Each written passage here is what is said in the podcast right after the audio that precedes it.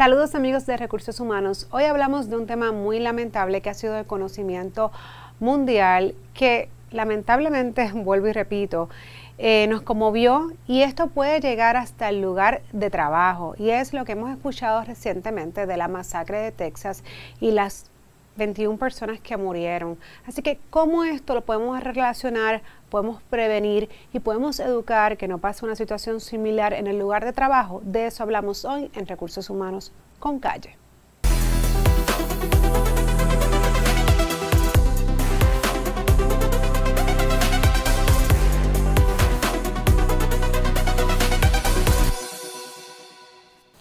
La situación de la masacre de Texas que dejó a 21 personas muertas es muy lamentable y triste. No hay palabras para definir el dolor de los familiares y las personas que presenciaron ese momento.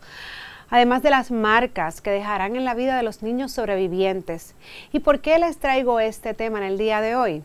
porque el lugar de trabajo no queda exento a la exposición de este tipo de peligro.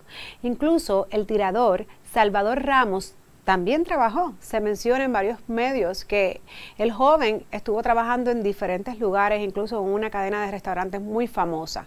Si analizamos la conducta del atacante, dicen diferentes medios que han tenido acceso a personas que lo conocían que fue un estudiante víctima de bullying que otros le bromeaban por su condición social, la ropa que utilizaba y porque él mismo era tartamudo. Este tipo de comportamiento también lo vemos en el lugar de trabajo. Lamentablemente hay compañeros de trabajo que bromean fuertes, que faltan el respeto, humillan y colocan sobrenombres a otros de sus compañeros de empleo. En ocasiones, estas situaciones construyen o también mezcladas con otras cosas y situaciones personales, pero al final fomentan conductas de odio en las personas. Debemos cuidar siempre que el ambiente laboral sea uno de armonía y saludable, rechazando en todo momento hostilidad por parte de todos los que en este lugar laboran. Es importante que los patronos mantengan al día sus políticas de acoso laboral y que adiestren al personal y a todos sus empleados sobre qué significa esto, diciendo cero tolerancia todo el tiempo ante acoso laboral.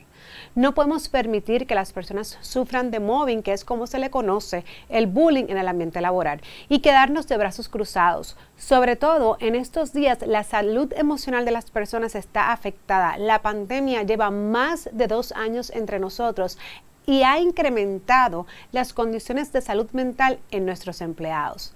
Aprendamos a ser empáticos y a fomentar la inteligencia emocional en los lugares de trabajo.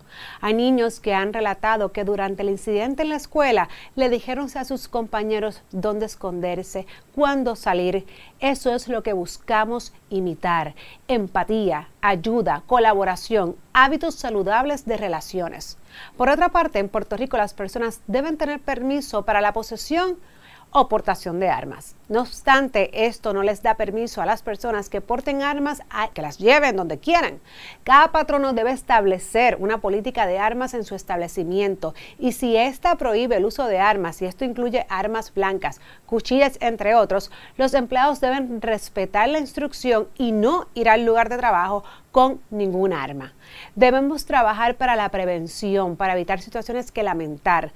Algunos consejos que deben tener los lugares de trabajo son políticas de vacaciones. Los empleados necesitan descansar. Política de acoso laboral. Política de armas. Educación en salud mental.